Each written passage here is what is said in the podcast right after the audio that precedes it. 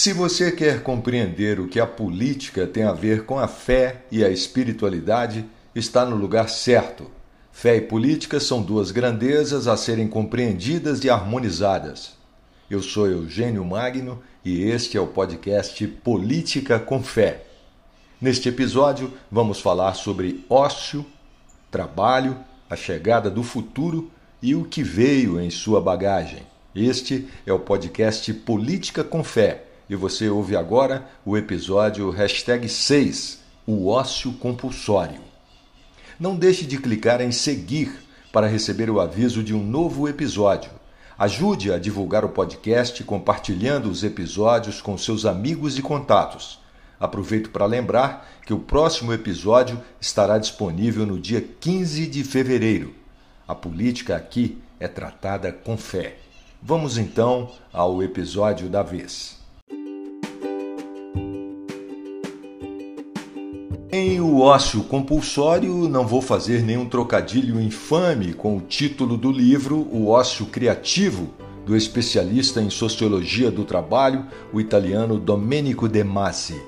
Mas vou falar um pouco sobre o ócio compulsório em que estamos submetidos. Trata-se de uma constatação do estado das coisas no mundo do trabalho e os desdobramentos disso em toda parte, e especialmente em nosso país. Até por volta dos anos 1980, quando sociólogos, pensadores e futurólogos anunciavam o porvir, nos acenavam para uma era em que os trabalhos repetitivos e maçantes seriam desempenhados pela máquina.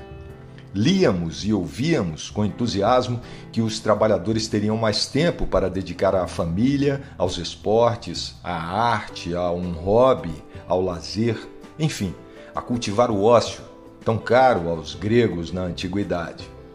Só não profetizaram que todas essas bênçãos da era tecnológica viriam acompanhadas de desemprego e, consequentemente, falta de dinheiro, de renda e uma diminuição substancial do poder de compra. Com o aumento das horas ociosas e da oferta de lazer inacessível, o que era antes chamada classe trabalhadora são agora os novos pacientes de psicólogos e psiquiatras e clientela cativa da indústria farmacêutica. Vítimas da depressão, da psicose, do pânico, do alcoolismo, da obesidade, do sedentarismo e de várias compulsões, têm no cloridrato de fluoxetina, no rivotril, nos ansiolíticos, em uma gama enorme de tarjas pretas, e no álcool, para falar apenas de algumas das drogas legalizadas, o seu consolo. Isso para os que ainda dispõem de algum recurso e encontram o apoio da família e a solidariedade dos amigos. Outros, que são a grande maioria, têm pior sorte. Entram no crack e no tiner quando não se precipitam dos edifícios ou utilizam de outros expedientes letais para dar cabo ao pesadelo que veio na garupa dos novos tempos. O que era trombeteado como futuro se tornou presente rapidamente e habita entre nós. Houve uma aceleração sem precedentes na máquina do tempo e o futuro chegou como aquelas visitas anunciadas, mas que chegam adiantadas. Não houve tempo para reabastecer a despensa, arrumar a casa, encomendar os quitutes preparar o quarto de hóspedes. Hóspedes não, porque o futuro presente não é turista, é um novo morador. Ele veio para ficar e, por incrível que pareça, é bem-vindo. Seus arautos é que nos enganaram com promessas fakes. E parte da bagagem e da entourage desse novo morador é que constituem obstáculos e incômodos. São personas não gratas. Centros do poder político mundial, teleguiados por uma extrema-direita pouco lustrada, formada por neoliberais adeptos do rentismo, deram vazão a uma onda negacionista, autoritária, inflada de ódio, ressentimento e intolerância desarrazoada, contra a qual temos que bradar e resistir à força, se necessário for, para que o desmanche civilizacional não seja completo. Muito mais do que triste, é revoltante e repugnante testemunhar, ainda que em combate, a perda de princípios iluministas e de outras tantas e importantes conquistas científicas, tecnológicas, sociais e de um humanismo ético e cidadão, ancorado em valores democráticos e republicanos ainda tão tenros e carentes de aperfeiçoamentos. Nosso presente e o futuro próximo estão muito comprometidos por essas forças retrógradas que acabaram encontrando eco onde não se esperava. As elites atrasadas, apoiadas por uma classe média ascendente iletrada, mal informada e deformada por uma educação de baixíssima qualidade e uma licenciosidade artístico-cultural aviltante, resultado de populismos de todos os matizes, dos excessos identitaristas e dos modismos da hegemonia digital, impôs uma agenda tresloucada de ponta cabeça. Os capitães do mato contemporâneo são os workaholics, que ocupam todos os turnos de todos os postos de trabalho têm ao alcance de suas mãos telas e comandos poderosíssimos, mas atuam como robôs. Não possuem nenhum conhecimento das humanidades. Não pensam.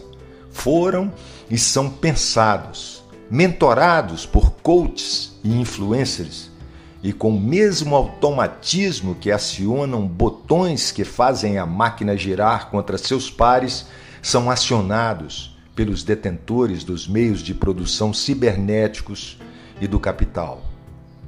Não nos enganemos. A humanidade está dividida entre uma faixa mínima, não chega a 5% da população mundial que controla a vida e a riqueza no planeta. Uns poucos que trabalham muito e ganham altos salários para fazer a roda girar. Um grupo de trabalhadores precarizados que fazem os serviços subalternos essenciais uma fração populacional também subdividida entre trabalhadores especializados e intelectuais que estão sendo descartados contraditoriamente em razão de suas competências e qualificações, e mais um outro tanto de invisibilizados que, apesar de ser maioria, não aparecem mais nem como número nas estatísticas. Estão sendo substituídos pelos que estão vendendo até suas horas de sono e não mais se solidarizam com os seus iguais, pois já perderam até mesmo o amor próprio e o cuidado de si. Aqui estamos, diante do futuro. Esse presente que ganhamos desembrulhado caiu como um container de suprimentos lançado do alto e que se abriu. Faltou o ritual de entrega a leitura do cartão, o desatar dos laços da fita, o desenrolar do embrulho e a abertura da caixa. E mais, não veio com manual de instruções.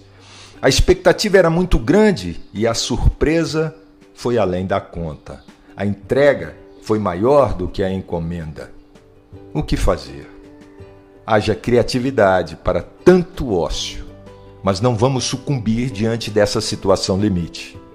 Certamente não. Afinal, podemos e devemos usar nosso ócio para nos aprofundar no conhecimento de nós mesmos, de nossas forças e fraquezas, nos aprimorarmos, fazer um diagnóstico preciso do presente e uma análise conjuntural objetiva da realidade, nos organizar mais e melhor para, dentre outras ações vitais, recuperar nossas posições usurpadas pela impostura dos que sempre estiveram ocupados demais para pensar e agir de forma inteligente e consciente. Muito obrigado pela sua audiência. Você também pode baixar este podcast no seu celular ou computador para ouvir outras vezes quando quiser, estando ou não conectado com a internet. Se clicar em seguir, você será avisado sempre que um novo episódio do podcast Política com Fé estiver disponível. Neste episódio, hashtag 6, o ócio compulsório, falamos sobre tecnologia, trabalho, ruptura com o processo dos avanços civilizatórios e sobre o ócio. Meu nome é Eugênio Magno e este é o Política com Fé, o podcast que educa para contribuir com a diminuição dos analfabetos políticos no Brasil. Receba o meu abraço e meus votos de paz. Até o dia 15 de fevereiro com um novo episódio.